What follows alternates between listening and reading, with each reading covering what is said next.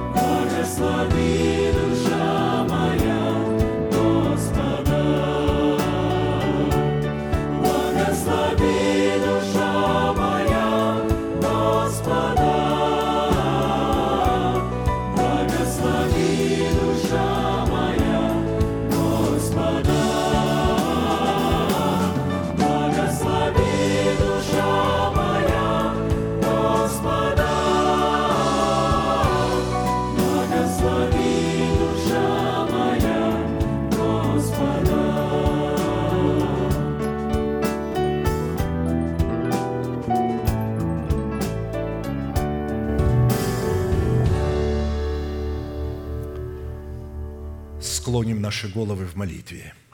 Дорогой Небесный Отец, во имя Иисуса Христа, мы благодарны имени Твоему Святому за вновь представленную привилегию быть на месте всем, которое очертила десница Твоя для поклонения святому имени Твоему. И ныне позволь наследию Твоему во имя крови завета подняться на вершины для нас недосягаемые и сокрушить всякое бремя и запинающий нас грех. Да будут прокляты в этом служении, как и прежде, все дела дьявола, болезни, нищета, преждевременная смерть, демоническая зависимость, всевозможные страхи, депрессии, разрушение, косность, невежество – все это да отступит от шатров святого народа Твоего. И ныне встань, Господи, на место покоя Твоего Ты и ковчег, могущества Твоего, и да облекутся святые Твои спасением Твоим, и да возрадуются пред лицом Твоим. Дай нам больше от Духа Твоего. Пропитай нас Духом Твоим святым. Позволь нам найти светлое лицо Твое. Я представляю это служение в Твои божественные руки – видя Его рукою превознесенную, великий Бог, Отец и Дух Святой. Аминь. Да благословит вас Господь, можете садиться.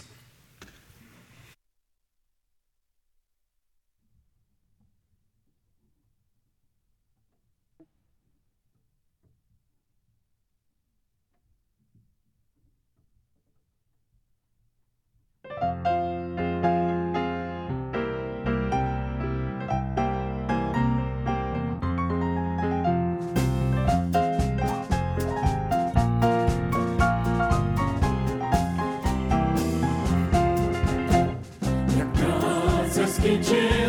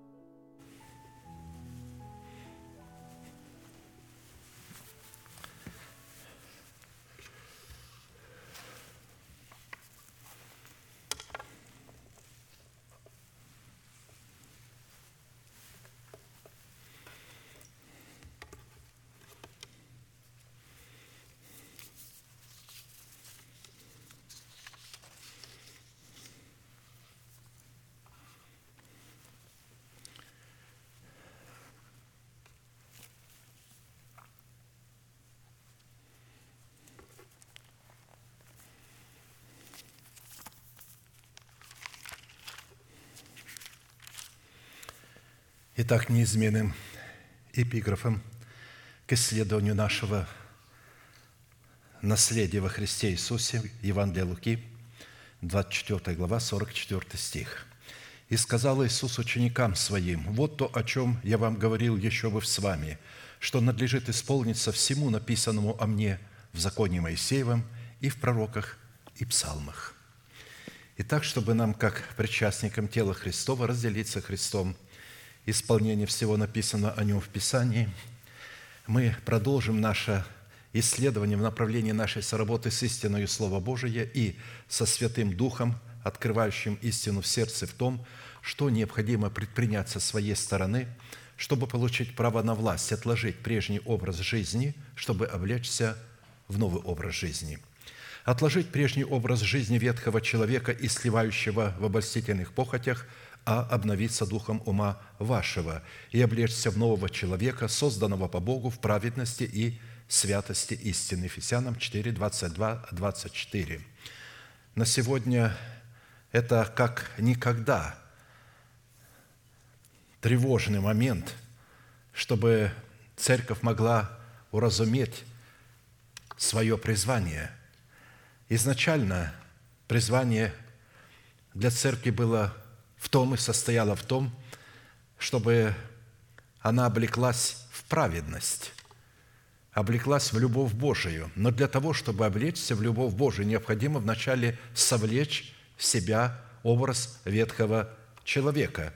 И только потом можно обновить мышление, и затем уже посредством обновленного мышления начать облекать себя в нового человека, в праведность. Вот это и есть наше общее призвание, и те святые, которые не уразумеют этого, как бы они ни выполняли, что бы они ни выполняли, они идут в погибель. Разве только что по великой милости Божией те святые, которые не знали этого, никогда им не говорили об этом, то обычно они спасаются, как головня из огня, и перед смертью им приходит грехи, в которых они должны были исповедаться – потому что, не отложив прежнего образа жизни, человек не избавился от греха, от власти греха.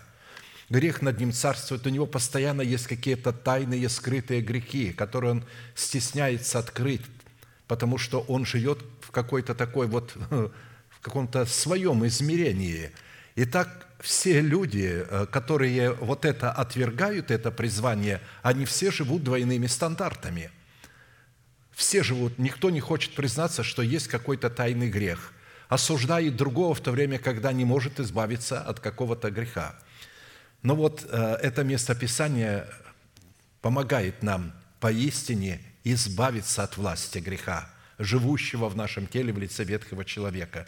Ну и для выполнения этой повелевающей заповеди задействованы три судьбоносных, повелевающих и основополагающих требования – это отложить, обновиться и облечься. И именно от выполнения этих трех судьбоносных, повелевающих и основополагающих требований будет зависеть, обратим ли мы себя в сосуды милосердия или же в сосуды гнева, а вернее состоится совершение нашего спасения, которое дано нам в формате залога, которое обуславливает наше оправдание в дарованном нам спасении, которое в имеющихся трех действиях необходимо пустить в оборот – в смерти Господа Иисуса, чтобы обрести его в собственность в формате плода правды. В противном случае мы утратим оправдание, данное нам в формате залога.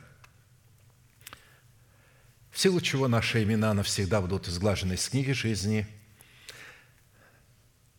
потому что они нам туда, туда были вписаны в формате данного нам залога.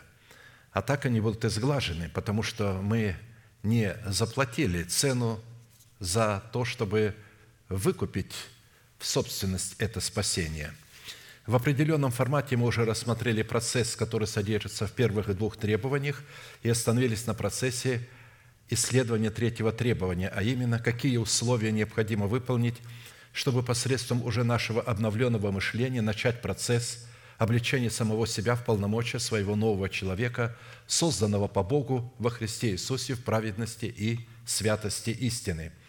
В связи с этим мы остановились на сказании 17-го псалма Давида, в котором Святой Дух с присущей только Ему мудростью и властью раскрывает требования, на основании которых мы призваны сработать молитвой веры с именем Бога Эль Илион или же Всевышний в этом псалме или же в этой молитвенной песне Давид обращается к Богу и называет его именем Эль Илион, в нашем переводе Всевышний. И состоит это условие в том, чтобы в обстоятельствах нашей тесноты, при совлечении ветхого человека с делами его, мы могли бы возвать к Всевышнему, как к своему Богу, и исповедать веру своего сердца в то, кем является для нас Бог во Христе Иисусе. Имеется в виду веру сердца, которая сокрыта. То есть истина сокрыта в сердце представляет веру сердца. И она должна представлять, коль это истина в сердце, кем является для нас Бог во Христе Иисусе, что сделал для нас Бог во Христе Иисусе, кем мы приходимся Богу во Христе Иисусе и что необходимо предпринять со своей стороны, чтобы наследовать все то, что сделал для нас Бог во Христе Иисусе. Если таковой истины нет в сердце, значит, там поврежденная истина. Человек говорит, я принимаю спасение. Его вызывают к покаянию, и принимаешь спасение, помолились за него, он повторил эту молитву, ему говорят, все, ты спасен. Для того, чтобы он был спасен, ему надо хорошо поработать, затрачивая все свои старания для того, чтобы отречься от своего народа, дома своего отца и потерять свою жизнь. А это достаточно приземленный, неприятный процесс для плоти, для тела человека. Он думает, что он пришел к Богу, и теперь он будет налегке веселиться, свободен от греха, свободен от всего.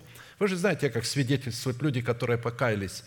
Вот, они действительно в это время ощущают нечто такое – и потом с удивлением а, значит, узнают сами в себе, обнаруживают, что, в общем-то, ни от чего они не избавились. А да, они приняли спасение, но они не избавились от греха. Грех как царствовал над ними, так и царствует. Просто он перешел в иное, а, то есть иные одежды накинул, религиозные. И теперь этот же грех поет, этот же грех проповедует, этот же грех творит добрые дела. То есть это же царствующий грех. Вот в чем суть. А, и он ослабил хватку и кинул человека в другую крайность. И здесь это самое опасное состояние. А посему имеющееся насказание является одним из самых сильных и объемных образов, показывающих соработу нашего обновленного мышления в образе царя Давида с именем Бога Эль или он же Всевышний, в противостоянии с нашим плотским умом в образе царя Саула – и царствующим грехом в лице нашего ветхого человека с делами его, который поддерживает, у них союз между вот этим умом человека и царствующим грехом всегда есть некий союз. И знаете, как Саул назвал Агага, царя Малякийского, «О, брат мой!» э, вот, подал ему руку и заключил с ним союз. Бог дает ему победу. Не он же победил своими силами и возможностями – Бог посылает его через Самуила, пойди уничтожь Агага, царя Амаликитского. Уничтожь все. Приходит Самуил, он говорит, я сделал все, как сказал ты мне. Он говорит, а, а вот я влияние овец слышу. Да это, говорит, народ сказал, давай оставим для приношения Господу Богу твоему. Видите, а разум не признает Бога своим Богом – он говорит, для жертвоприношения Господу Богу твоему. Он не говорит нашему. Когда Иисус разговаривал со своими учениками, Он сказал, «Восхожу к Отцу моему и Отцу вашему, к Богу моему и Богу вашему». А этот говорит, «Твоему Богу». Видите, а, а плотской разум человека не признает над собой никогда никого. Он сам себя являет Богом. Он говорит, я свободен, у меня есть моя голова, я как хочу, вот я понимаю, вы что думаете, только у вас есть Библия? Я тоже умею читать. Слушайте, от того, что ты читаешь, а, это не значит, что ты его понимаешь. Понимать – это уже Дух Святой открывает. Ты можешь своим разумом сколько угодно. Чем сильнее человек задействует свой разум для того, чтобы понять и разобрать Слово Божие, тем дальше оно от него и скрывается от него. Только когда он в немощи своей, в смирении своем скажет, «Господи, я не могу моим разумом понять Твои мысли, они слишком высоки для меня, позволь мне прикоснуться к ним». И тогда Господь говорит, «Хорошо, вначале ты должен в смерти Сына Моего умереть для своего народа, для дома своего отца и вот для своего ума. Смириться передо мною, сделать вот эту работу. И говорит, как умирать. Не просто вот умереть, а как умереть, как отречься. То есть, начинай почитать мертвым себя для греха, а живым для Бога. То есть, считай, что ты мертв. Конечно же, разум говорит, как это я мертв, как это считай? Я же не мертв, он требует, я, я хочу грешить, эта похоть сильнее меня, а я должен считать, что у меня ее нет. Да, считай, что тебя, у тебя ее нет, и называй несуществующее как существующее. Ведь все, что делает Бог, Он делает через слово веры. Если ты принимаешь эту истину в сердце, и ты начинаешь ее исповедовать, а она начинает работать, не так, как мы хотим, и не в то время, когда мы хотим, а как хочет Бог – для того, чтобы взрастить нас, поднять нашу веру. А посему имеющиеся иносказания действительно потрясающие, и по своему характеру это иносказание содержит в себе три части, в которых представлен один из эталонов характера нашей правовой молитвы, присущий нам как царям, священникам и пророкам. Если мы не обладаем достоинством царя, священника и пророка, наша молитва никогда не будет отвечать требованиям воли Божией – мы будем молиться, выдавая свою волю за волю Божию. То есть и будем требовать у Бога, чтобы Он это исполнил. Когда воля Божия э, исполняется, и мы приходим для исполнения воли Божией, тогда мы не требуем. Мы просто э, говорим и благодарим Бога за Его волю и представляем себя, мы не знаем, куда мы идем. То есть Бог нас ведет неведомыми путями. Он говорит, я поведу тебя неведомыми путями – ведь Авраам пришел в землю, которую раньше не знал. Он пошел, Бог повел его неведомыми путями, неизвестными путями буду вести их. Вот, говорит, что я сделаю, сделаю для них. Если я поведу тебя ведомыми путями, это не будет путь веры. Тебе не нужно будет надеяться, уповать, ты этот путь знаешь. А вот когда ты не знаешь пути, ну, разум человеческий не согласится идти таким путем. Как я могу идти туда, не знаю куда – но так и написано, об Аврааме пошел, не зная, куда идет. Не зная, куда идет. Он поверил Богу. Пришел в землю, пришел из развитой цивилизации, где люди жили в хороших дворцах, в каменных домах, в чертогах, а он пришел в эту землю, и там тоже были города, а Бог говорит, а ты будешь жить в шатре и будешь путешествовать по этой земле вдоль, пройди в долготу, в широту и живи в шатре. Ну, в шатре, имея золото, серебро, драгоценные камни, много скота. То есть у него было сырье, шерсть, все, можно было торговать. А, а что ты построишь из нее? Какую одежду ты оденешь, чтобы в шатре жить? Как ты можешь... Авраам согласился на это, и он сказал, ты будешь у меня пришельцем на этой земле, странником и пришельцем – человек поет «Мы странники, мы пришельцы», слезу пускает, но а, у него нет ни состояния странника, ни состояния пришельца, потому что он не умер для себя. Итак, первая часть открывает состояние сердца Давида как воина молитвы, следовательно, и наше сердце, что является основанием для правового статуса нашей правовой молитвы, присущей нам, как царям, священникам и пророкам. Вторая часть раскрывает содержание правовой молитвы, исходящей из вот этого правого сердца, присущей нам, как царям, священникам и пророкам, которое дает Богу основание избавить нас в образе Давида от руки всех наших врагов и от рук Саула, то есть от нашего плотского ума. То есть Саул должен умереть, и на его месте должен оказаться хромой Мемфифосфей, его внук, который будет сидеть за столом Давида и будет признавать Давида как помазанника Господня, будет трепетать перед ним, благоговеть и видеть в нем высокоблагородие, а себя видеть мертвым псом перед ним. Вот таким должен наш разум видеть себя в своих таких возможностях перед умом Христовым, которым который живет в нашем духе. Это разумные возможности нашего духа, и это ум Христов. А третья часть в эпическом жанре описывает сам, саму молитвенную битву, которая находится за гранью постижения ее нашим разумом. В определенном формате мы уже рассмотрели первую часть, остановились на рассматривании второй, которая раскрывает содержание правовой молитвы в восьми именах Бога Всевышнего и познание и исповедание полномочий, которые содержатся в сердце Давида в восьми именах Бога, позволили Давиду возлюбить и призвать достопоклоняемого Господа, чтобы спастись от всех своих врагов, что поможет и нам. «Возлюблю Тебя, Господи, крепость моя, Господь, твердыня моя и прибежище мое, Избавитель мой, Бог мой, скала моя, на Него я уповаю, щит мой, рог спасения моего и убежище мое. Призову достопоклоняемого Господа и от врагов моих спасусь». Итак, восемь имен Бога, обуславливающих завет между Богом и человеком. И когда мы обращаемся к Богу, мы должны обращаться и называть Бога этими именами – кем Он для нас является, почему мы исследуем эти имена, но всякий раз перед этим исследованием, вновь и вновь погружаясь в это неисследимое наследие, в это богатство, мы все вместе сейчас провозгласим, кем для нас является Бог во Христе Иисусе и что Он для нас сделал. Итак, Господь, Ты – крепость моя, Господи, Ты – твердыня моя, Господи, Ты – прибежище мое – Господи, Ты избавитель мой, Господи, Ты скала моя, Господи, Ты щит мой, Господи, Ты рог спасения моего, Господи, Ты убежище мое.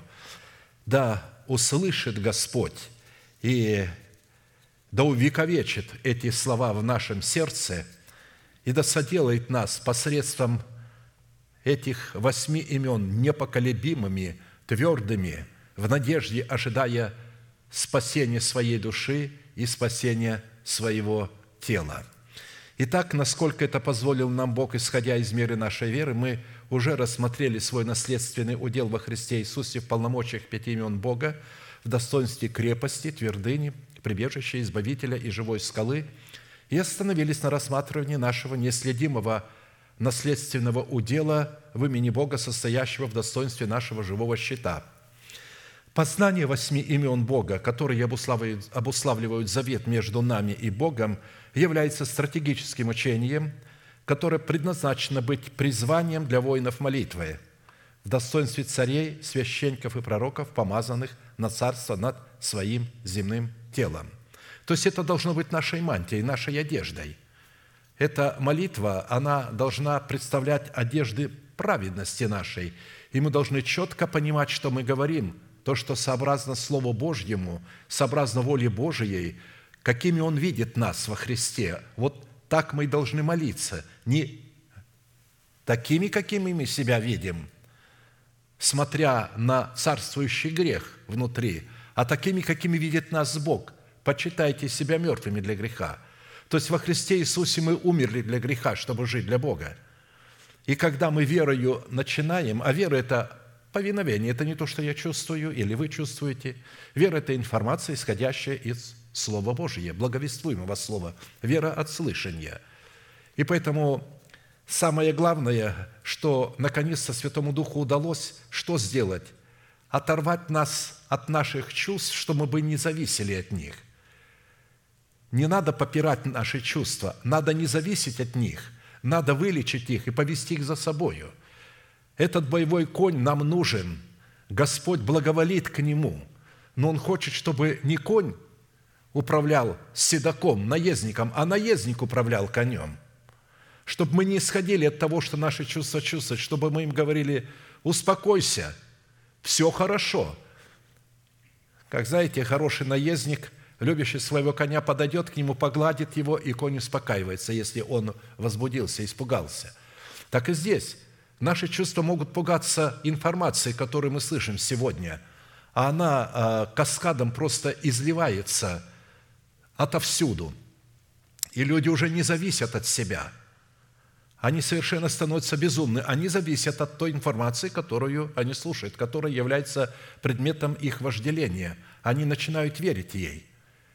Но когда мы а, большее время проводим в размышлении над Словом Божьим – приходим и провозглашаем, кем для нас является Бог, что Он для нас сделал, мы отрываемся от этой информации, в которой мир сейчас захлебывается.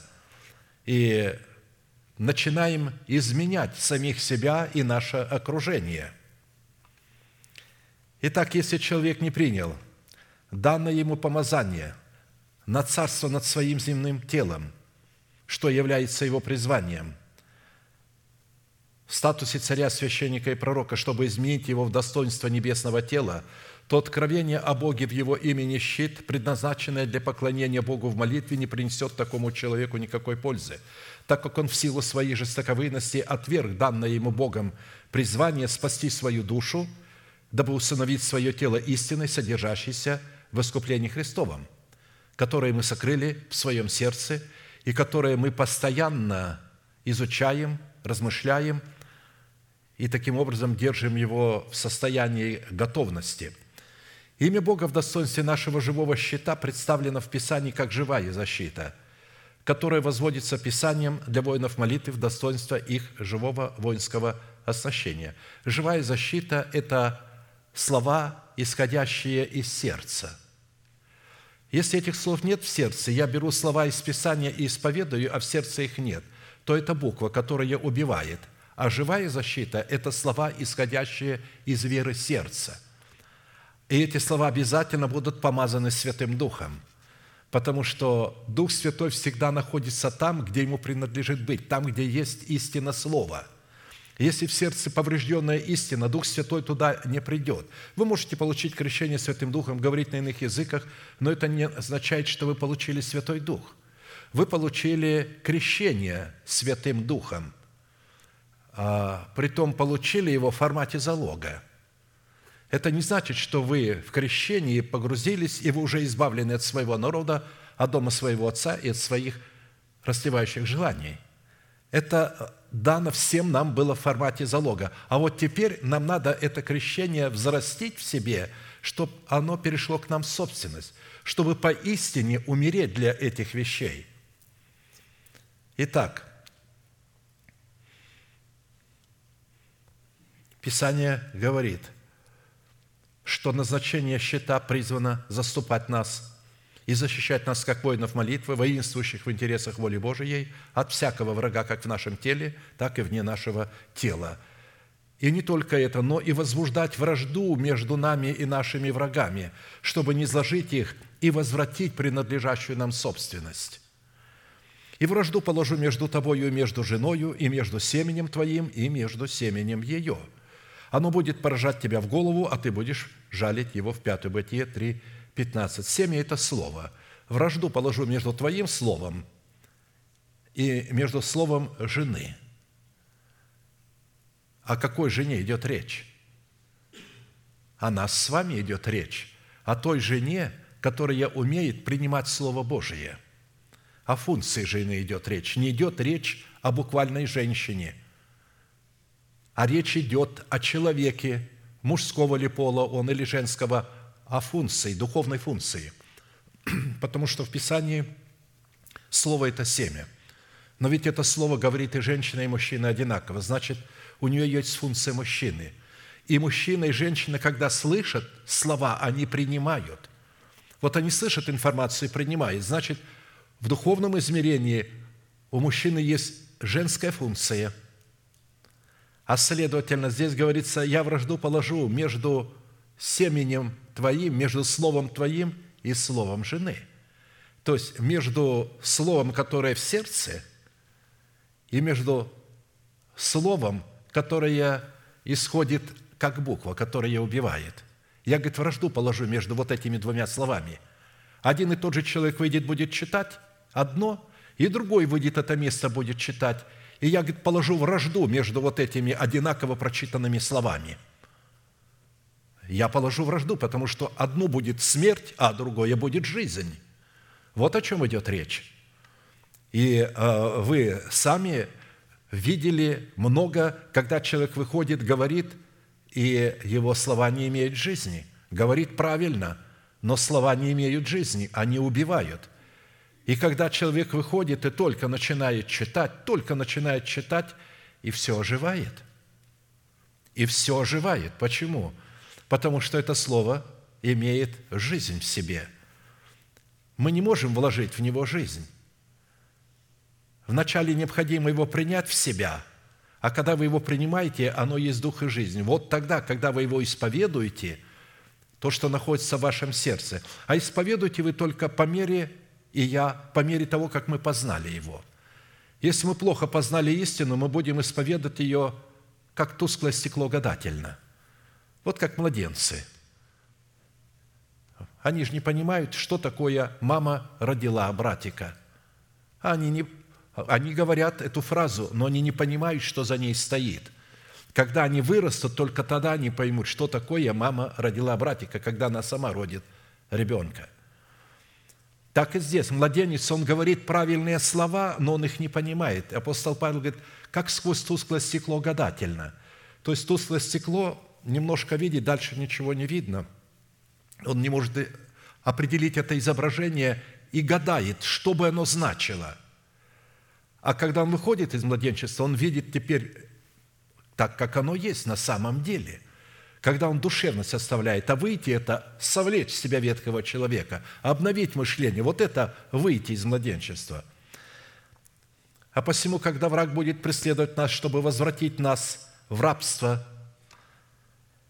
имя Бога в достоинстве живого щита немедленно станет между нами и нашими врагами – чтобы таким путем принять на себя удар превратности зловещего рока, переданного нами, нам через тленное семя греховной жизни наших отцов по плоти. То есть как? Как Бог станет? Да через наше исповедание. Мы думаем, что вот Бог придет и станет.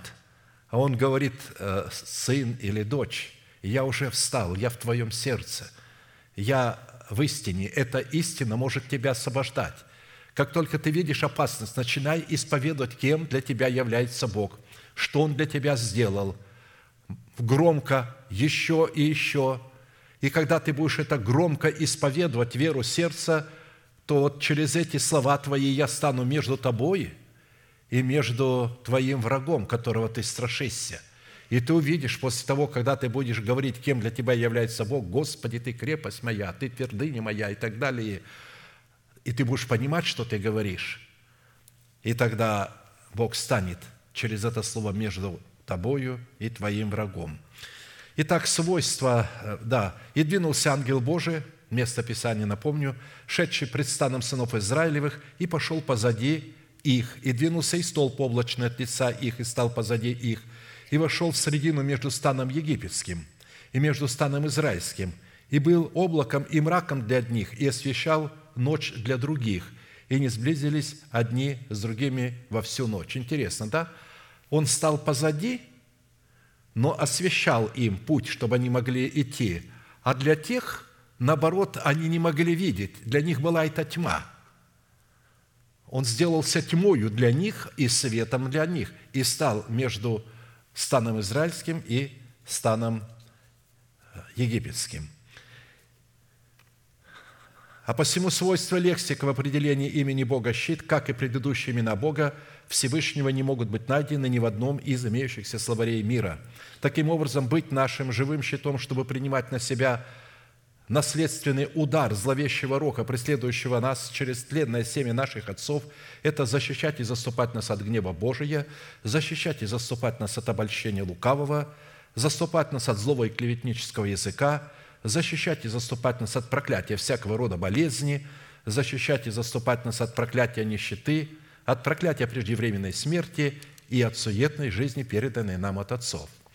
Таким образом, учитывая необходимый тендем или такой союз между нами и Богом, для нас становится жизненно важным определить в каждой сфере нашего бытия как роль Бога, так и нашу роль. И для этой цели, как и в предыдущих именах Бога, призванных являться уделом нашего спасения – нам необходимо было рассмотреть четыре классических вопроса, которые помогут нам и помогают нам познать суть нашего наследия в имени Бога, щит, дабы дать Богу основание задействовать его в битве за наши земные тела или за усыновление наших тел. Какими определениями и свойствами Писания наделяет имя Бога щит в назначении его славного имени щит? Какое назначение в роли защиты Бог отвел в Писании для себя и какую роль возложил на нас – какие условия необходимо выполнить, чтобы дать Богу основание, позволить нам войти в неследимое наследие Его имени в достоинстве живого щита, и по каким признакам следует испытывать самого себя на предмет того, что мы действительно соработаем нашей верой с верой Божией в достоинстве Его имени щит. При этом будем помнить, что все деяния Бога, связанные с нашей защитой, призваны производиться через соработу нашей веры с верой Божией, в которой обусловлены как роль Бога, функции нашего помощника, так и наша роль функции ответственного лица. А это означает, что до тех пор, пока мы не выполним нашей роли, состоящей в выше указанных трех требованиях, у Бога не будет оснований выполнить свою роль, чтобы разрушить державу смерти в нашем теле и на ее месте возникнуть державу жизни. То есть, если мы не будем почитать себя мертвыми для греха, живыми для Бога и исповедовать несуществующую державу нетления как существующую, Бог никогда этого и не произведет. А когда мы будем это делать, то в каком бы состоянии мы ни оказались, если мы останемся, останемся верными, то произойдет так, как произошло с Авраамом. Когда уже ничего невозможно было поправить, а у вас будет надежда на Бога, потому что Бог же не э, за счет ваших возможностей это будет делать. Мы просто исповедуем, Бог будет это делать за счет своих возможностей.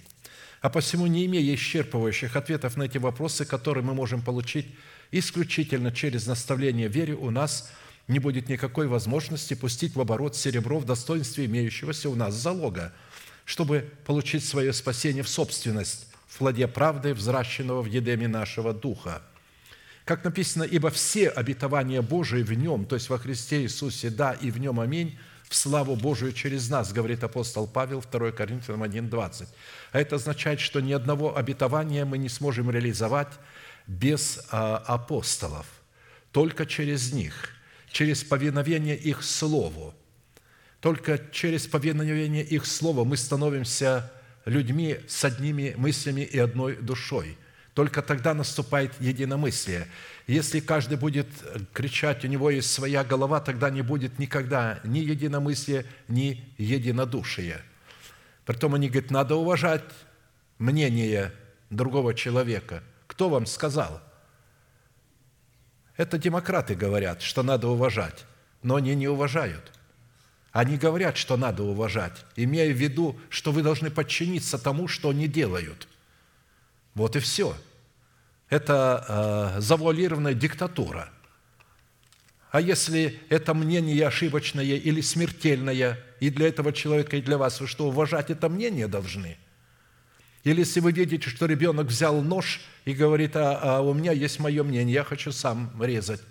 Острый нож. Вы что, позволите ему резать, согласитесь с его мнением? Итак, без соработы нашей веры, с полномочиями в имени Бога щит, сокрытыми в нашем сердце в формате истины начальствующего учения Христова, мы не сможем угодить Богу. Как написано, без веры угодить Богу невозможно. Без повиновения своей веры – вере Божией угодить Богу невозможно, ибо надобно, чтобы приходящий к Богу веровал, повиновался, что Он есть и ищущим Его воздает. Евреям 11.6. Иногда люди говорят, ну вот не верится мне, я хочу верить, но не верится. Я говорю, потому что тебе не объяснили, что такое вера. Вера – это послушание. Это э, не то, что вот я хочу, но не получается. Если ты хочешь, выполняй. Вот и все – Вера – это не то, что ты чувствуешь, а вера – это повиновение тому, что тебе говорит человек, поставленный Богом в церкви. В определенном формате мы рассмотрели первые два вопроса, остановились на третьем. Какие условия необходимо выполнить, чтобы дать Богу основание позволить нам войти в неисследимое наследие Его имени в достоинстве живого щита нашей веры? Четыре условия, которые составляют цену дающие Богу основание позволить нам войти в неследимое наследие Его имени щит, уже были предметом нашего исследования. И мы остановились на пятом условии цены. Я напомню их краткую суть. Составляющая цены первая состояла в исполнении условия, дающего способность поклоняться Небесному Отцу в Духе истины – Вторая составляющая состояла в условии принять гадитян, пришедших нам в пустыню, чтобы представлять для нас полномочия в имени Бога в достоинстве живого щита. Третья составляющая состояла в выполнении условия для обретения правого сердца пред Богом. Четвертая составляющая состояла в способности ходить пред Богом. Пятая составляющая состоит в плате за выполнение условий иметь надежду на Бога и на Его Слово – Бог не порочен путь Его, чисто Слово Его, щит Он для всех, надеющихся на Него». 2 Царство 22, 31. Из имеющихся констатаций следует, что Бог является живым щитом только для тех святых, которые взрастили в своем сердце живую надежду на Бога и на Его Слово, э, вот, потому что взрастили из семени в плод надежды, потому что надежда нам дается в семени. Надежда – это истина благовествуемого слова, это обетование. Оно дается в семени. И вот мы ее взрастили, тогда она становится живой надеждой. Семя не даст нам никакой пользы. До тех пор, пока семя не умрет в почве доброго сердца, оно не принесет пользы. А чтобы семя, принятое в добрую почву, принесло плод, надо эту почву сделать доброй, совлечь в себя ветхого человека с делами его. Но признать, иногда нам очень долго времени приходится. Близкие не говорят нам, боятся сказать нам, не хотят потерять с нами отношения и не говорят наши недостатки, а мы их сами не видим. И мы считаем, что все нормально. Но, как я говорил, все мы без исключения – родились с контролирующим духом. Ребенку вы кормите, а он «я сам», «я сама». Видите, у него уже пробивается этот контроль. Он, хочет, он не хочет, чтобы его контролировали. Он не хочет, чтобы вы его кормили, он хочет сам. И нам, мы радуемся, мы начинаем воспитывать вот этот контроль. У иных он доходит до таких, а, а, таких безобразных форм, у других он как-то скрывается – есть люди, которые э, не любят конфликты, и когда контролирующий начинает давить, он сдает и, э, значит, не хочет конфликтовать. Кому нужны конфликты? Но э, мы должны молиться, чтобы Господь вскрыл для нас. Не кто-то, а чтобы Бог вскрыл, чтобы я сам увидел это в себе. Когда я начал это видеть в себе, и когда Бог мне это открыл, я жестоко возненавидел – ветхого человека в себе, потому что это от него исходит. Я жестоко его возненавидел. И я а, проклял свою душу. Я отдал ее на смерть смерти Господа Иисуса. Итак, встает вопрос, какие условия необходимо выполнить или же какую заплатить цену, чтобы иметь живую надежду на Бога и на Его Слово. Мы отметили, что живая надежда – это твердое и непоколебимое основание, на которое мы на котором мы призваны устроять свое упование на Бога. Это фундамент, основание, на котором мы должны устроять свое упование на Бога и на Его Слово. Или возлагать свое упование на неизменное Слово Бога, чтобы устроять себя в дом духовный священство святое. Дом строится на основании надежды из упования – но строится на надежде. Если нет надежды, человек говорит, я уповаю на Бога, и он построит его на песке. Э, когда придет буря, стихия и воды разольются, сразу будет ясно, что у этого человека не было надежды, поэтому его строение разрушилось. Да, он строил правильно, он строил из правильных камней, но он строил не на камне – Другие, напротив, имея камень, начали строить из дерева сена соломы. Ну, те выиграли, по крайней мере, они получили спасение, как головня из огня спасается, потому что у них было правильное основание. Если им не объяснили, что такое упование, то у них была хотя бы надежда. Итак, сейчас мы говорим о надежде. Что такое надежда? Мы отметили, что живая надежда – это твердое и непоколебимое основание, на котором, еще раз говорю, мы призваны устроять себя в дом духовный. И состоять сия живая надежда в нашем сердце призвана из свода всех клятвенных обетований Бога, принятых нами в формате семени, благовествуемого нам Слова о Царстве Небесном. Отсюда следует, что такая надежда всегда связана с ожиданием невидимого – или же с терпением в ожидании исполнения невидимого, исключительно в установленное Богом время, господином которого является Бог. То есть мы не торопим события, а мы наблюдаем за событиями, что происходит. Если люди торопят события, бегут впереди их, А нам не надо торопить события, нам надо наблюдать, что происходит вокруг нас и что происходит в нас. Отсутствие живой надежды в сердце указывает на отсутствие в нашем сердце ведения или знания, кем для нас является Бог во Христе Иисусе, что сделал для нас Бог во Христе Иисусе и кем мы приходимся Богу во Христе Иисусе по факту своего рождения от Бога а также что нам следует делать, чтобы наследовать все то, что сделал для нас Бог во Христе Иисусе. А посему за отсутствие в сердце неповрежденной истины мы будем истреблены Богом. Именно за отсутствие надежды, потому что поврежденная истина не может являться фундаментом для нашего устроения в дом духовный. Истреблен будет народ мой за недостаток ведения, так как ты отверг ведение, а ведение приходит через благовествуемое слово не как я понимаю, а то, что скажет Бог. Послушаю, что скажет Бог. Приготовить сердце к слушанию. Идя в собрание, послушаю, что скажет Бог. Ты отверг такое ведение – то и я отвергну тебя от священнодействия предо мною, и как ты забыл закон Бога твоего, то и я забуду детей твоих». Осия 4,6. Мы уже не раз обращали внимание на то, что невежество человека связано с отсутствием его сердце надежды. Это не просто неосведомленность, вероучение или неискушенная невинность.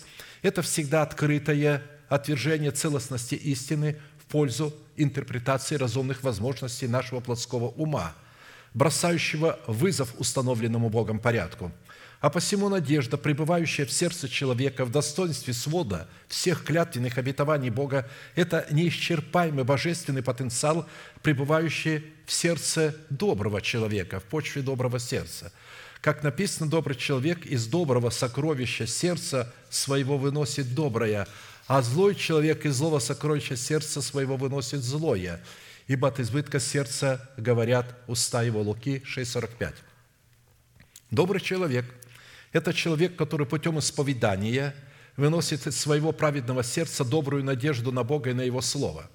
Исходя из этого принципа, мы обратились к некоторым определениям, по которым следует испытывать, каким образом почва нашего сердца, которая по своему происхождению и по своему определению являлась злой, может становиться доброй сокровищницей надежды на Бога и на Его Слово. Шесть признаков, определяющих назначение доброго потенциала в нашем сердце – предмете нашей надежды на Бога и на Его Слово, по которым, извиняюсь,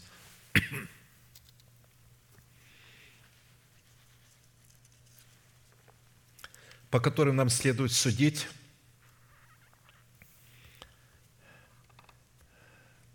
что почва нашего сердца обращена из злой в добрую, уже были предметом нашего исследования, посему сразу обратимся к рассматриванию седьмого признака – Седьмой признак доброго потенциала в нашем сердце, предмете нашей надежды на Бога и на Его Слово, по которому следует судить, что почва нашего сердца обращена из злой в добрую, и что там есть живая надежда, призвана состоять в соблюдении целомудрия, отвечающего эталону здравого учения.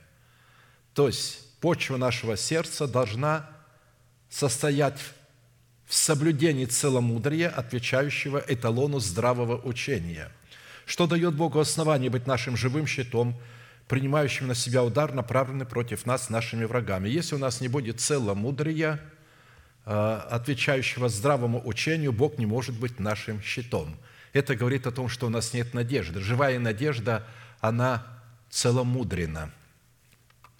Ты же говори то, что сообразно со здравым учением, чтобы старцы были бдительны, степены, целомудренные здравы в вере, в любви, в терпении, чтобы старицы также одевались прилично святым, не были клеветницы, не порабощались пьянству, учили добру, чтобы вразумляли молодых любить мужей, любить детей, быть целомудренными, чистыми, попечительными о доме, добрыми, покорными своим мужьям, дабы не порицалось Слово Божие – Юношей также увещевай быть целомудренными. Во всем показывай в себе образец добрых дел, в учительстве чистоту, целомудренными. Потом обратили внимание, в чем это состоит, целомудрие. Показывай образец добрых дел, в учительстве чистоту, степенность, неповрежденность, слово здравое, неукоризненное, чтобы противник был посрамлен, не имея ничего сказать о нас худого». Титу 2, 1, 8. Итак, если вы обратили внимание, то соблюдение целомудрия относится к старцам и старицам, к замужним и к женатым, а также и к юношам. Целомудрие – это наставление, это вразумление, это девственность, это невинность, это чистота, это воздержание, это самоконтроль, это обузанность языка и эмоций. Целомудренный – это девственный, невинный, чистый, имеется в виду строгая нравственная чистота. Быть целомудренным означает не иметь незаконных половых отношений, избегать незаконных половых отношений, обладать здравым умом, быть благоразумным, быть воздержанным. Ибо дал нам Бог духа не боязни, но силы и любви и целомудрия. Целомудрие в целом – это отсутствие неправды, обмана, блуда, воровства, злоречия, пьянства, прелюбодеяния и идолослужения. Или не знаете, что неправедные Царство Божие не наследует? Не обманывайтесь, ни блудники, ни идолослужители, ни прелюбодеи, ни малакии, ни мужеложники, малакии – рукоблудники – ни мужеложники, ни воры, ни лихаимцы, ни пьяницы, ни злоречивые, ни хищники Царство Божие не наследует. Подводя итог назначению функции света, функционирующего в нашей надежде на Бога и на Его Слово, в целомудрии следует, если наша надежда не имеет в себе света, который являет себя в целомудрии, у Бога не будет никакого основания быть для нас живым щитом, принимающим на себя удар, направленный против нас – нашими врагами, находящимися как в нашем теле, так и вне нашего тела. Восьмая составляющая в определении доброго потенциала в нашем сердце, в предмете нашей надежды на Бога и на Его Слово, обращающего почву нашего сердца злой в добрую, является некое уникальное равновесие, когда успех одной сферы не упраздняет успех другой сферы. То есть должно быть равновесие, чтобы за счет успеха одной сферы не пользовать и не обнажать другую сферу. «Внимай всему, Иов, стой разумевай чудные дела Божие. Знаешь ли, как Бог располагает ими и повелевает свету блистать из облака своего? Разумеешь ли равновесие облаков, чудное дело совершеннейшего в знании? Как нагревается твоя одежда, когда Он успокаивает землю от юга?» Иова 37, 14, 17. Во-первых, уникальное равновесие, когда успех одной сферы не упраздняет успеха другой сферы, означает наше отношение к правде и беззаконию, в котором степень любви к правде и ее носителям равен степени ненависти к беззаконию его носителям. То есть поняли, как? Потому что иногда можно за счет э, ненависти к беззаконию настолько увлечься этим, что повредить правду и наоборот, любовью к правде не обращать внимания на ненависть к беззаконию. А здесь должно быть равновесие, потому что степень любви э, к правде всегда равняется степени ненависти к беззаконию. Вот о чем речь идет. А сыне сказал, «Престол Твой, Божий, век века, жезл царствия Твоего, жезл правоты. Ты возлюбил правду и возненавидел беззаконие, посему помазал Тебя, Божий Бог Твой, илеем радости боли соучастников твоих». Евреям 1, 8, 9. И я продолжу э, рассматривать именно вот равновесие, чтобы мы поняли не в одной составляющей, а в нескольких составляющих. Во-вторых, уникальное равновесие, когда успех одной сферы не упраздняет успеха другой сферы, это когда степень проявления своей веры, составляющей плода добродетели, равна степени проявления в составляющей рассудительности – вот когда рассудительность исходит из благости, из добродетели, они должны иметь равновесие между собою. Не, не, не должно быть одного больше, а другого меньше. Как от божественной силы Его даровано нам все потребно для жизни и благочестия через познание призвавшего нас славою и благостью, которыми нам дарованы великие драгоценные обетования, дабы вы через них соделались причастниками божеского естества – удалившись от господствующего в мире растления похотью, то вы, прилагая к всему все старание, покажите вере вашей добродетель. в добродетели рассудительность, в рассудительности воздержание, воздержании терпение, в терпении благочестие, в благочестии братолюбие, в братолюбие любовь. Если это в вас есть и умножается, то вы не останетесь без успеха и плода в познании Господа нашего Иисуса Христа. А в ком нет всего, тот слеп, закрыл глаза, забыл об очищении прежних грехов своих. 2 Петра 1, 3, 9. То есть, когда вот эти составляющие имеют равновесие между собою, тогда это говорит, что у нас есть надежда на Бога и на Его Слово. В-третьих, уникальное равновесие, когда успех одной сферы не упраздняет успеха другой сферы, это когда степень успеха победы над врагом равен степени послушания в истреблении врага. Потому что победить не означает уничтожить. Когда врага побеждают, его берут в плен. А здесь мы не имеем права этих врагов брать в плен. Мы их должны уничтожать. Вот в чем суть состоит. Поэтому, когда степень успеха победы над врагом, она должна равна быть степени послушания в истреблении врага. Когда пришел Самуил к Саулу, то Саул сказал ему, «Благословен ты у Господа, я исполнил слово Господа». И сказал Самуил, «А что это за блияние овец в ушах моих и мечание волов, которые я слышу?» И сказал Саул, «Привели их от Амалика, так как народ пощадил лучших из овец для жертвоприношения Господу Богу твоему. Прочее же мы истребили». Видите, нет равновесия. Лучших овец оставили, и, главное, царствующий грех. Вот самого царя оставили в живых. Да еще и заключил мир он с Агагом и отпустил его. Ну, такое безумие. Вот на что способен наш плотской ум. И здесь я показываю, как равновесия нету и каким оно должно быть. Победили врага, истребите врага. В-четвертых, уникальное равновесие, когда успех одной сферы не упраздняет успеха другой сферы – это когда степень любви к свету равна степени ненависти к тьме. Верующий в Него, то есть в Иисуса Христа, не судится, а неверующий уже сужден, потому что не уверовал во имя единородного Сына Божия. Суд же состоит в том, что свет пришел в мир, но люди более возлюбили тьму, нежели свет.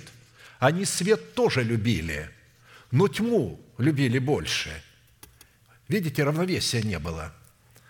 Потому что дела их были злые, во всякий делающий злое ненавидит свет и не идет к свету, чтобы не обличились дела его, потому что они злы, а поступающий по правде идет к свету, дабы явны были дела его, потому что они в Боге соделаны. Иоанна 3, 18, 21. Я как-то вам говорил, один не епископ похвалился, что он проработал всю жизнь на производстве, а, и никто из людей не узнал, что он верующий. И он это достоинство себе приписывал.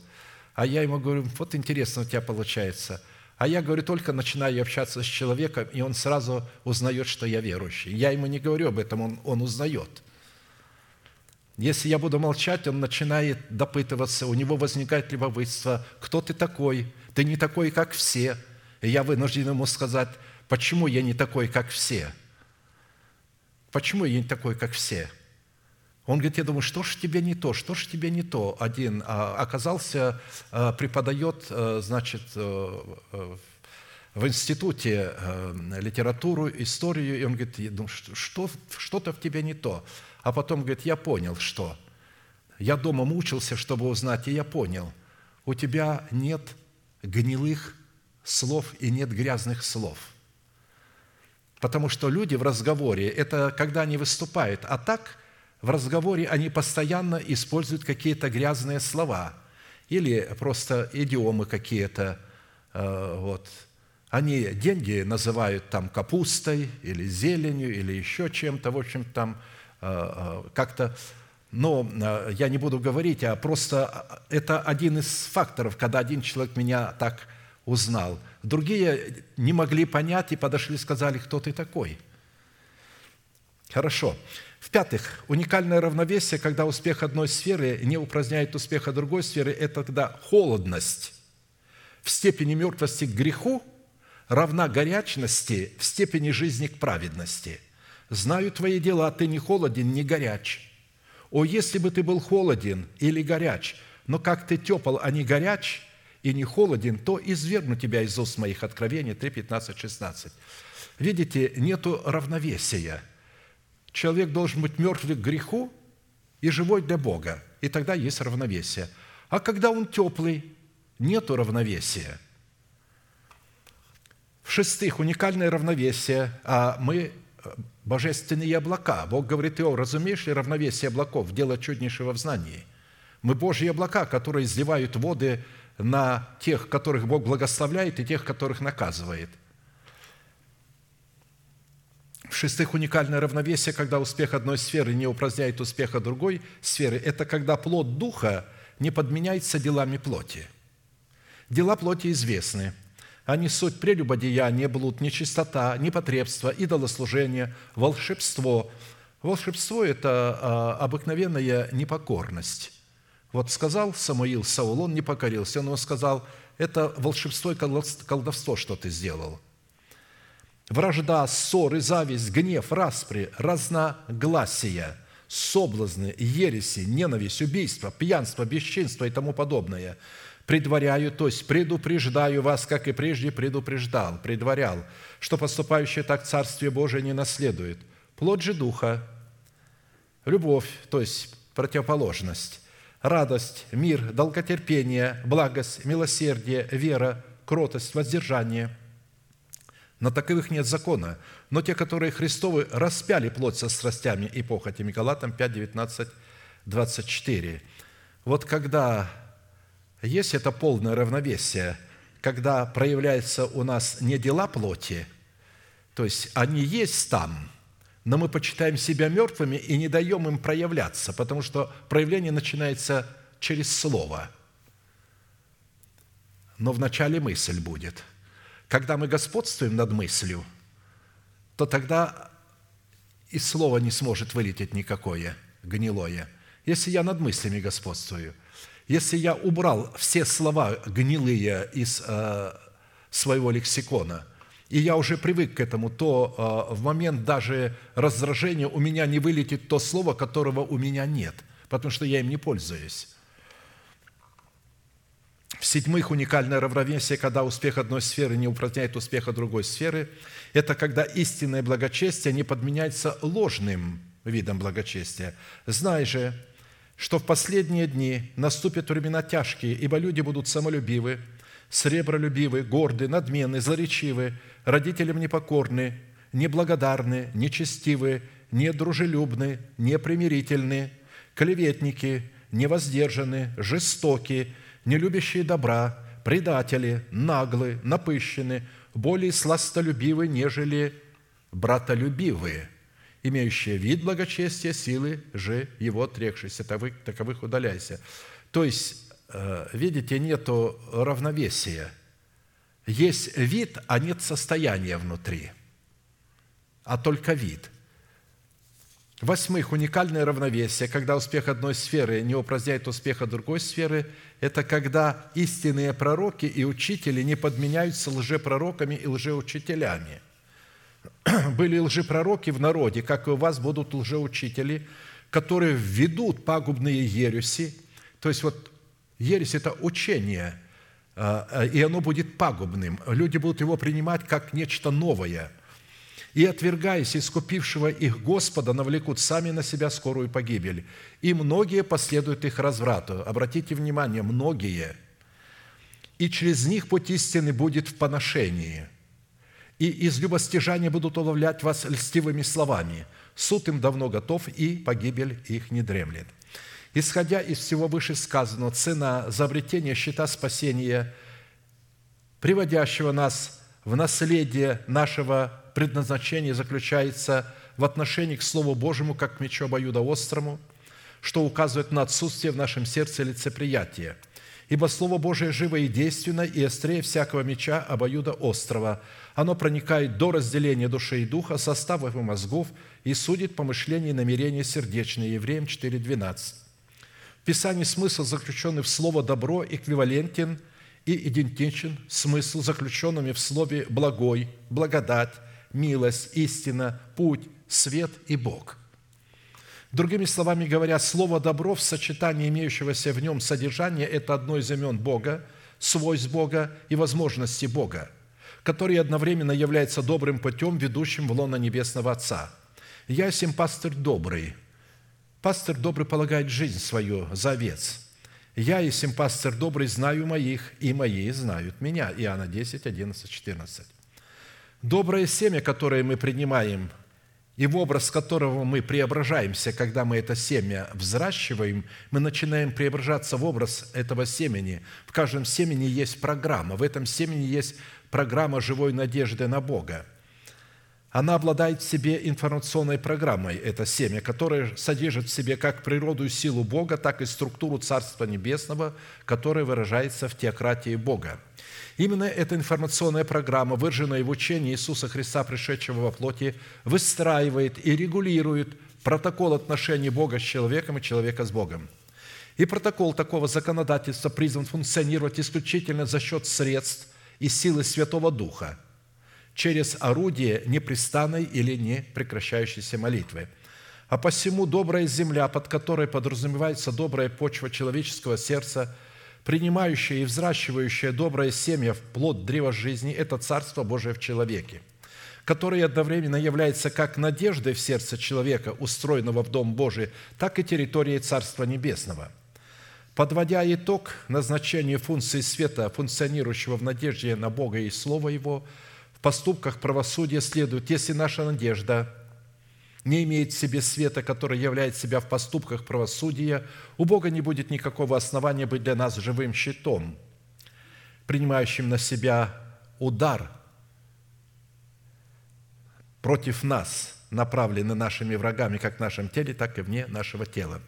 Шестая составляющая цены, дающая нам власть на право входить в нетленное неисследимое наследие Христова в имени Бога щит – принимающего на себя удар, направленный против нас нашими врагами, состоит в нашем уповании на Бога и на Его Слово.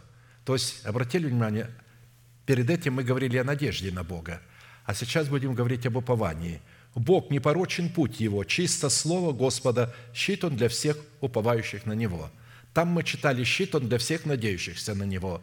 Здесь щит Он для всех уповающих на Него – Исходя из данных мест Писания, я еще одно место прочту. «Всякое Слово Бога чисто, Он щит уповающим на Него». Очень много мест, как о надежде, что надежда является щитом, также много мест Писания о том, что упование является щитом. Но упование и надежда – это разные вещи. Так как мы уже рассмотрели, что такое а, надежда, то, исходя из многих мест Писания, следует, что Бог обязался быть живым щитом только для той категории людей, которая имеет в своем сердце упование на Бога и на Его Слово. Встает вполне закономерный вопрос, какую цену необходимо заплатить, чтобы иметь упование на Бога и на Его Слово.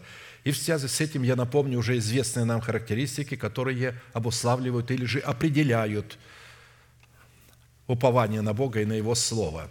Упование – это в первую очередь одно из многочисленных имен Бога, в котором содержится – многоразличные возможности Бога, в которых Давид называет Бога своим упованием. Когда мы уповаем на Бога и на Его Слово, представленное в клятвенных обетованиях Бога, которые мы сокрыли в своем сердце, мы тем самым даем Богу основание быть нашим живым щитом, принимающим на себя удар, направленный против нас нашими врагами, находящимися как в нашем теле, так и вне нашего тела, в лице нечестивых и беззаконных людей, заполонивших наши собрания – Боже мой, избавь меня от руки нечестивого, из руки беззаконника и притеснителя, ибо Ты надежда моя, Господи Боже, упование мое от юности моей». Вначале он говорит, «Ты моя надежда», потом говорит, «Упование мое», потому что упование это строится на этой надежде.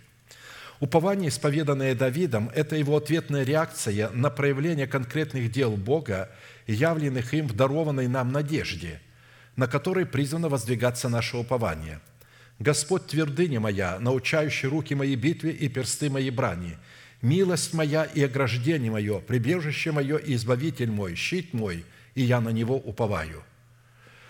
Псалом 143, 1, 2.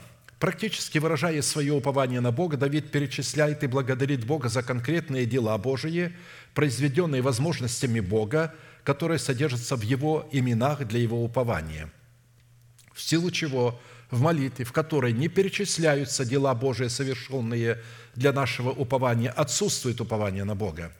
А молитва, в которой отсутствует упование на Бога, не воспринимается Богом и не находит благоволения в Его очах – так как перечисление человеком дел Божьих, совершенных Богом для его упования, является благодарностью человека, на которую Бог непременно отвечает своей благодарностью. Апостол Иоанн, давая определение таким взаимоотношениям между Богом и человеком, сформулировал это такими словами «И от полноты его все мы приняли, и благодать за благодать». Иоанна 1,16. То есть в оригинале благодать за благодать, не благодать на благодать, а благодать за благодать, то есть благодарность за благодарность. Насколько нам известно, одно из значений слова «благодать» – это слово «благодарность». И в оригинале смысл этого стиха означает, что от проявления полноты его возможностей все мы пожали благодарность Бога за посеянную нами благодарность Богу. Другими словами говоря, чтобы пожать или принять благодарность Бога в предмете Его спасительной благодати, необходимо посеять или вознести благодарность Богу за Его конкретные дела, которые Он совершит для нас, когда мы были еще грешниками. То есть нам необходимо явить благодать Богу. У нас тоже есть благодать, благодарность. Когда мы являем благодать Богу, благодарность, тогда только Он являет нам свою благодать. И благодать за благодать. Благодарность за благодарность. Но для того, чтобы определить и развить возможности, связанные с упованием на Бога, которые дают Богу основания в качестве живого щита принимать на себя удар, направленный против нас, нашими врагами, обратимся еще к одной молитве Давида, в которой он также исповедует упование на Бога и приводит его как аргумент, дающий ему право получить ответ на свое прошение в молитве. «Но к Тебе, Господи, Господи, Отче мои, на Тебя уповаю – не отринь души моей, сохрани меня от селков, поставленных для меня, от тенет беззаконников». Псалом 148, 9. С одной стороны, из смысла этой фразы следует, что молитва, не обладающая элементом упования на Бога, будет направлять наши очи куда угодно, но только не к Богу. Потому что, как правило, мы направляем наши очи только на то, на что мы уповаем, что является нашей опорой, нашим поклонением – а с другой стороны, упование на Бога дает основание Богу исполнить нашу просьбу в том, чтобы Он не отринул души нашей и сохранил нас от целков и тенет беззаконников, поставленных для нас. Мы не раз отмечали, что часто дисциплина или истина, заключенная в достоинство упования, смешивается либо с верой, либо с надеждой, и часто их путают, как кротость и смирение, называя их близнецами – в то время как на самом деле упование является плодом, который произрастает из имеющейся надежды. Точно так же, как кротость производит и рождает собою смирение, точно так же вера и надежда производят или рождают упование. А следовательно, мы можем уповать только на то, во что мы верим, и на то, на что мы надеемся. Потому что уповать на что-то означает на что-то полагаться, на что-то опираться, на что-то взирать, на чем-то возводить свое строение.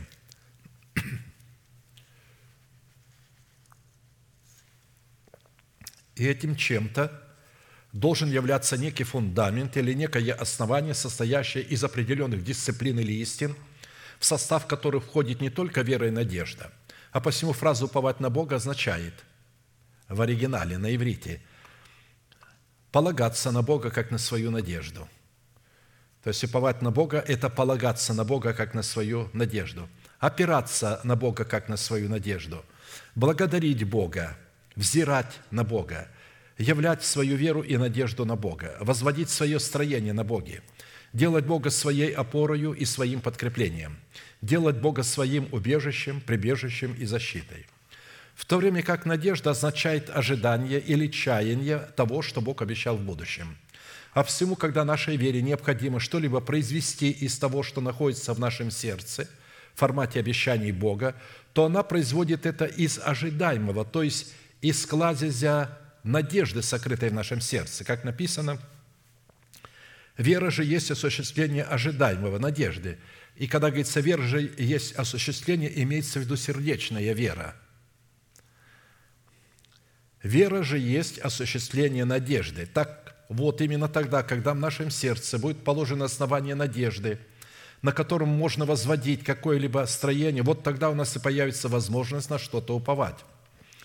В силу этого нам необходимо будет привести на память суть четырех классических вопросов, которые мы возводим в своей памяти, какими характеристиками Писание определяет происхождение или корень, из которого произрастает достоинство, выраженное в уповании на Бога, какие функции призвано выполнять упование на Бога в нашей жизни, какие условия необходимо выполнить для обретения и обличения своего сердца в упование на Бога, и, в-четвертых, какие результаты мы можем ожидать в своей жизни за обретение и сохранение упования на Бога. Итак, вопрос первый. Что говорит Писание о корне, из которого произрастает достоинство, выраженное в уповании на Бога? Во-первых, упование на Бога произрастает из недр самого божества, а следовательно происходит непосредственно от самого Бога. В Боге спасение мое и слава моя, крепость силы моей и упование мое в Боге. Во-вторых, упование на Бога происходит и зиждется на воскресении Христа и на Его славе, которую дал Ему Бог. Уверовавших через Него в Бога, который воскресил Его из мертвых и дал Ему славу, чтобы вы имели веру и упование на Бога. 1 Петра 1, 21. То есть, когда мы принимаем воскресение Христова, для чего? Для того, чтобы иметь веру и упование на Бога – когда мы верою сердца принимаем державу жизни в свое сердце, державу нетления, то в это время рождается упование на Бога. Вот здесь оно рождается. Если человек не принимает обетования об усыновлении своего тела искуплением Христовым, чтобы воздвигнуть в нем державу жизни, державу нетления, то это говорит о том, что у него нет упования на Бога. Он говорит эту фразу, говорит, я уповаю на Бога, уповай, сестра, или надейся. Ну как уповай, надейся, если ее нет? Надо объяснить человеку, упование – это информация, как и надежда. Это информация, это дисциплина. Ее надо объяснить, привести массу мест Писания, образов и показать, как она может в твоем сердце возникнуть из семени и быть именно тобою взращенным в плод. В-третьих, Упование на Бога происходит или произрастает из надежды на Бога. Благословен человек, который надеется на Господа и которого упование Господь. Иеремия 17:7. Видите, оно исходит из надежды. Вначале он благословен, потому что надеется на Бога, а потом упование, которое Господь, он строит на этой надежде свое упование. Из этой констатации следует, что человек может быть благословен от Господа только тогда, когда его упование на Бога зиждется на его надежде на Бога. В-четвертых, упование на Бога происходит или произрастает из судов Божиих. «Не отнимай совсем от уст моих слова истины, ибо я уповаю на суды Твои». Псалом 118, 43. Отсюда следует, что слова истины являются судами Бога, потому что они определяют, что добро и что зло. Они отделяют святого, святое от несвятого – и Давид говорит, не отнимай от уст моих вот эти слова истины, потому что не являются твоими судами, а я уповаю на твои суды. В-пятых, упование на Бога происходит или произрастает из информации, содержащейся в Писании через благовествуемое Слово. «Надеюсь на Господа, надеется душа моя, на Слово Его уповаю». Псалом 129, 5. Если этого Слова нам не объяснят – апостолы и пророки, благовестники и учители, пасторы, то у нас и не будет этого упования. А посему из этого стиха следует, что то, на что мы надеемся, или то, на что мы возлагаем свою надежду, является нашим упованием. В-шестых, упование на Бога происходит или произрастает, когда мы взираем на Господа. «Но к Тебе, Господи, Господи, очи мои, на Тебя уповаю, не отринь души моей». Псалом 148. Итак, из этого стиха следует, что то, на что мы взираем, образное мышление, э, взирать – это то, о чем мы мыслим. Вот речь идет о том, потому что мы взираем мыслями, мы же не этими глазами взираем. И то, на чем мы сосредотачиваем свой взор, мысленный, образное мышление, является нашим упованием. В-седьмых, упование на Бога происходит или произрастает из страха Господня. Когда я в страхе – я на Тебя уповаю». Псалом 55, 4. Мы знаем, что страх Господень – это начало премудрости Божией, или же откровение о Боге, пришедшее от Бога через благовествуемое нам Слово. Именно такой страх и порождает упование на Бога. Так как упование на Бога и одновременно упование на возможности своих разумных способностей не только несовместимы, но они пагубны, так как противостоят друг другу и враждуют друг с другом. По этому поводу Давид говорил, «Ибо не на лук мой уповаю, и не меч мой спасает меня». Псалом 43, 7.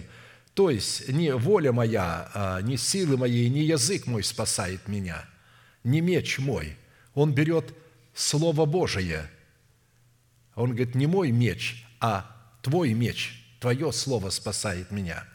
Вопрос второй. Какие функции призваны выполнять упование на Бога в нашей жизни, чтобы дать Богу основание быть нашим живым щитом, принимающим на себя удар, направленный против нас нашими врагами? Во-первых, функция в назначении упования на Бога призвана давать нам власть на право называть Бога своим Богом. «Я, а я на Тебя, Господи, уповаю. Я говорю, Ты мой Бог». Псалом 30, 15. То есть, почему я говорю «Ты мой Бог»? Если человек не уповает на Бога и говорит «Ты мой Бог», то Бог воспринимает это как оскорбление. Для того, чтобы говорить «Ты мой Бог», надо сперва сказать Ему, «Господи, я на Тебя уповаю, у меня есть упование на Тебя. Ты мой Бог, потому что я на Тебя уповаю». Во-вторых, функции в назначении упования на Бога призваны давать нам власть на право приближаться к Господу и возвещать дела Его. А мне благо приближаться к Богу, на Господа Бога я возложил упование мое, чтобы возвещать все дела Твои. Псалом 72, 28. Как видите, согласно данным словам, действительно только человек, уповающий на Бога, может приближаться к Господу – и только человек, уповающий на Бога, может возвещать все дела его, то есть быть светом для мира. Не может человек, а не имеющий упования на Бога, быть светом для мира.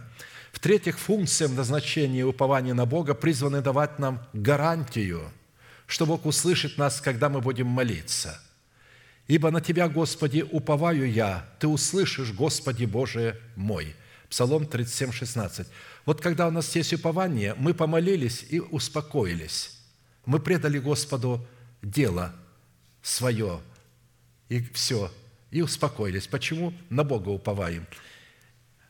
Иногда мне люди говорят, как ты можешь нести а, вот это все, что происходит вокруг тебя, да еще масса людей, вот эти, которые приходят. Если один человек мне что-то сказал, я, я начинаю не спать, я мучаюсь о том, я начинаю переживать за него – а я говорю, э, вот, это потому, что у тебя нет упования на Бога.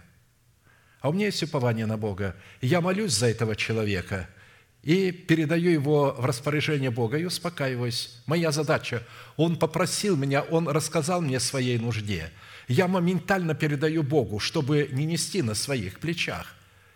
Мои плечи предназначены для других вещей. Они предназначены брать этого человека и помещать его в Боге – я помолился и поместил его в Боге, и я успокоился. А толку, что человек молится и продолжает страдать, молится, молится, а сам переживает, помолитесь, помолитесь, звонит во все, во все церкви, помолитесь. Я говорю, да результата не будет. Результата не будет. У тебя нет упования на Бога. Все церкви начнут молиться, а у тебя нет упования. И эти молитвы будут блокироваться тобою, потому что ты же попросил, чтобы молились. Вот в чем заключается суть. Хорошо. В-четвертых, функции в назначении упования на Бога призваны производить в нашем сердце радость и ликование в Боге, а также давать Богу основание покровительствовать нам. «И возрадуются все уповающие на Тебя». Вечно будут ликовать, и Ты будешь покровительствовать им, и будут хвалиться Тобою любящие имя Твое. Псалом 5, 12. То есть почему люди э, находятся в унынии? Ну, хорошо, оскорбили тебя, или, допустим, оскорбили меня. Ну, я могу там несколько минут э, э, быть, что как-то мне больно сделали, но я немедленно подниму очи свои к Богу, кем для меня является Бог. И когда я начинаю рассматривать, кем для меня является Бог, и что то, что сделали мне, вдруг становится ничем, никчемным, я начинаю радоваться – И а, Бог говорит, я буду покровительствовать человеку, который может радоваться, когда на него начинают клеветать, когда начинают лгать на него и так далее. А он радуется. Почему он радуется?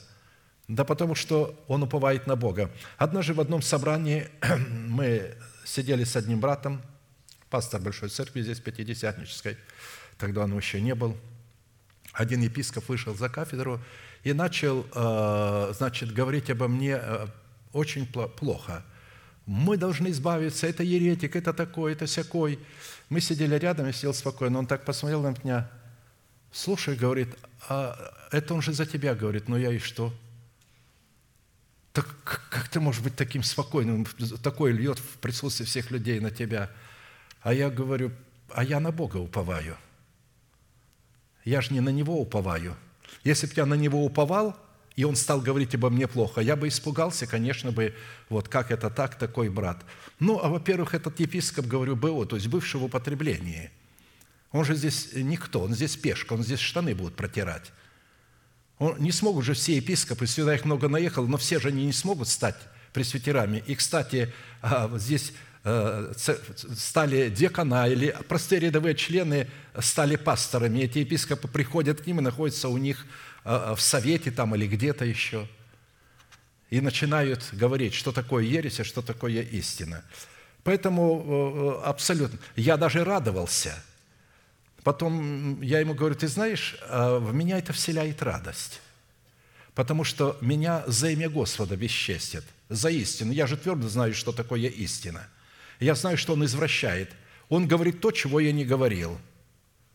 Он догадывается, он додумывается, он извращает мои слова. Но, говорю, так извращали слова Христа, всех пророков, извращали самого Христа и учеников. Так что это все нормально. Дальше – в-пятых, функции в назначении упования на Бога призваны служить почтением Бога и одновременно защитой от Его гнева. Обратите внимание, они почитают Бога, когда мы уповаем на Бога, этим мы являем почтение Богу, и это упование является защитой от гнева Божия, потому что гнев Божий горит на ветхого человека, который в нас, хотя он и связан. Но когда у меня есть упование – то тогда на меня гнев не падает, а падает только на ветхого человека. А когда у меня нет упования, то гнев падает на меня, потому что у меня есть ветхий человек, а, а упования нет. И тогда гнев падает и на меня, и на ветхого человека. Почтите сына, чтобы он не прогневался, и чтобы вам не погибнуть в пути вашем, ибо гнев его возгорится вскоре. Блаженны, благословены все уповающие на него – то есть, если мы уповаем на Бога, то мы почитаем Бога, и это является защитой от гнева Божия. А посему из этих пророческих слов следует, что отсутствие упования на Бога – это отсутствие почтения к Богу, из чего мы можем заключить, что те святые, которые отказываются уповать на Бога в силу своего невежества, являются сосудами гнева, в то время как святые, уповающие на Бога, напротив, являются сосудами милосердие или же благословение. В-шестых, функции в назначении упования на Бога призваны освобождать нас от страха своей плоти.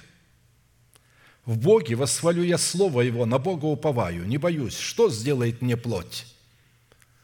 То есть речь идет о нашей собственной плоти. Псалом 55, 5. Когда начинается э, в плоти, начинает возникать какие-то мысли, какое-то мщение, какая-то обида, какие-то похоти, какие-то страсти.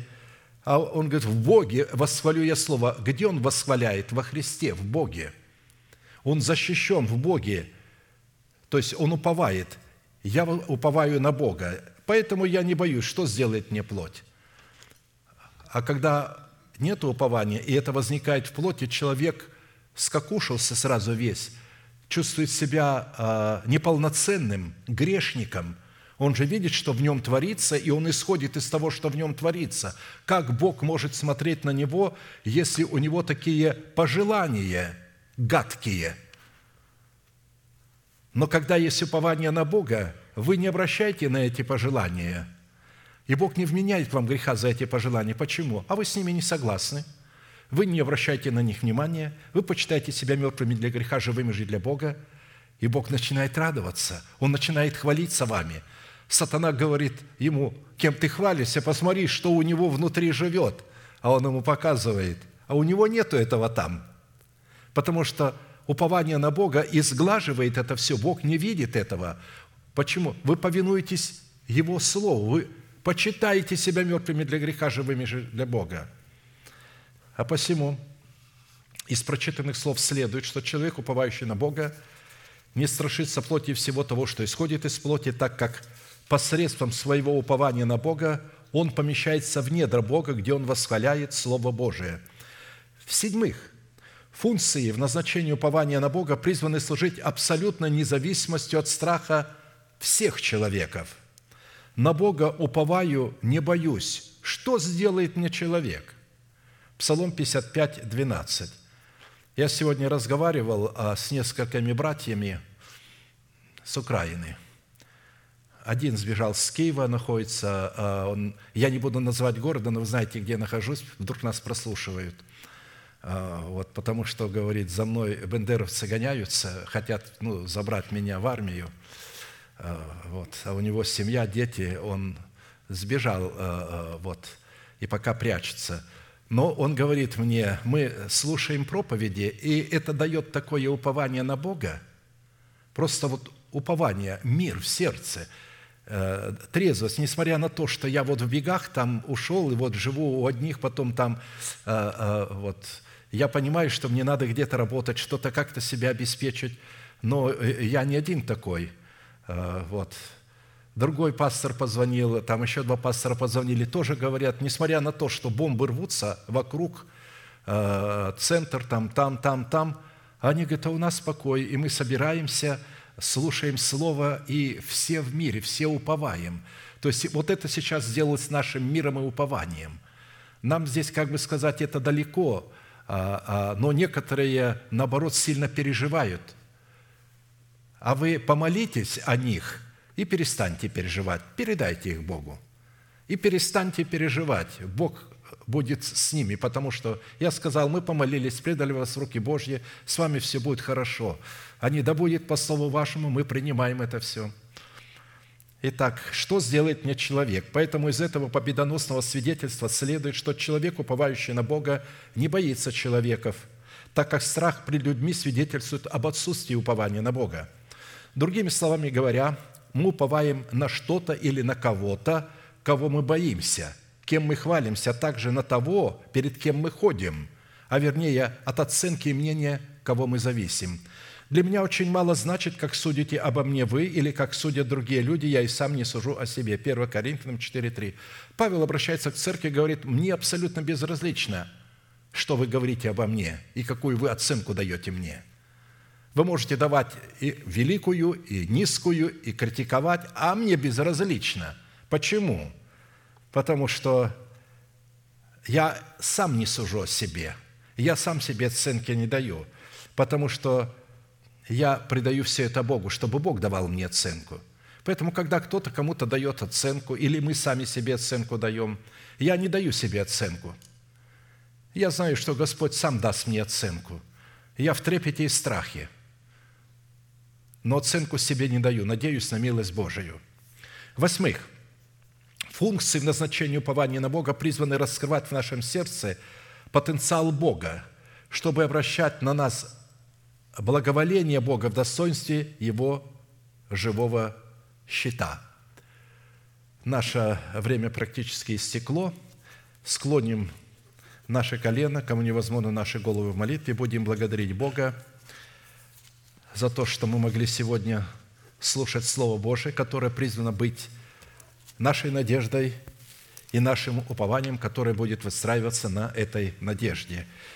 На ячейках, на домашних служениях, размышляя над этим словом, записывая, заучивая определенные определения, мы то есть обретем настоящий мир и покой в нашем сердце. Итак, будем молиться, да благословит нас Господь.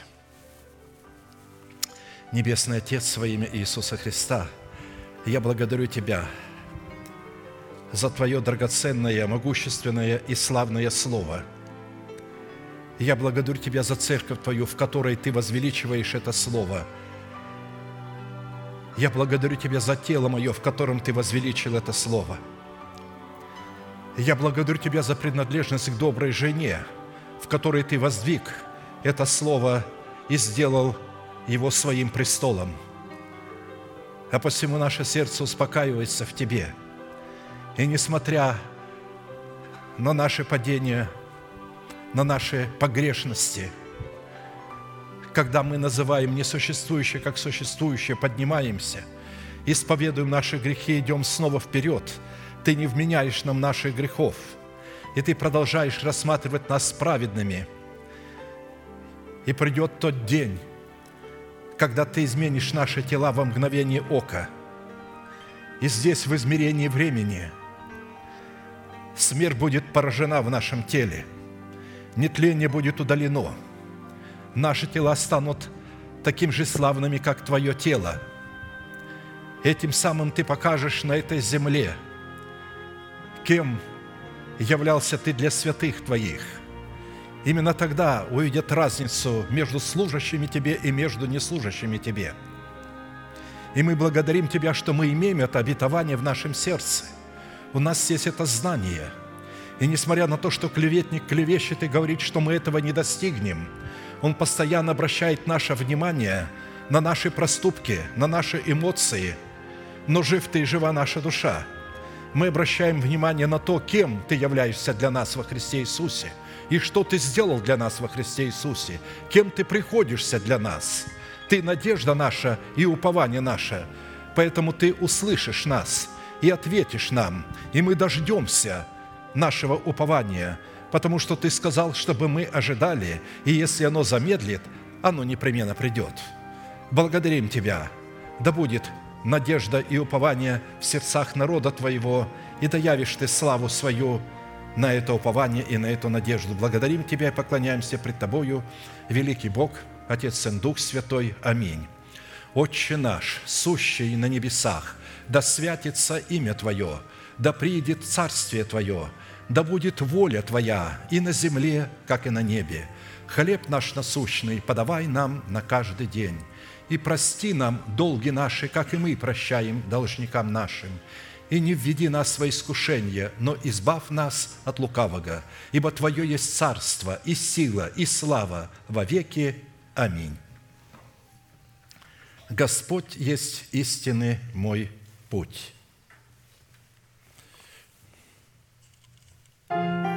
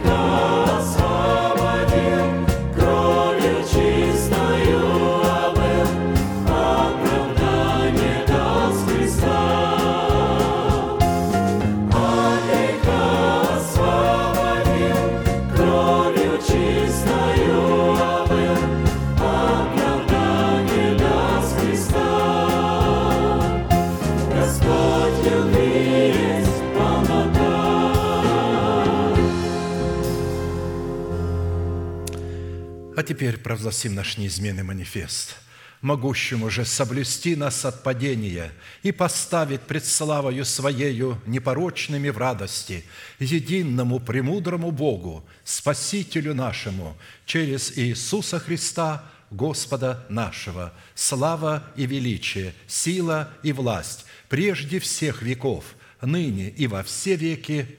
Аминь. Наше служение будет продолжаться с 10 до 12 молитва бдения. Следующее служение будет в воскресенье в 12 часов дня. А теперь с миром Божьим да благословит вас Господь в пути вашим и жилищах ваших. Можете поприветствовать друг друга.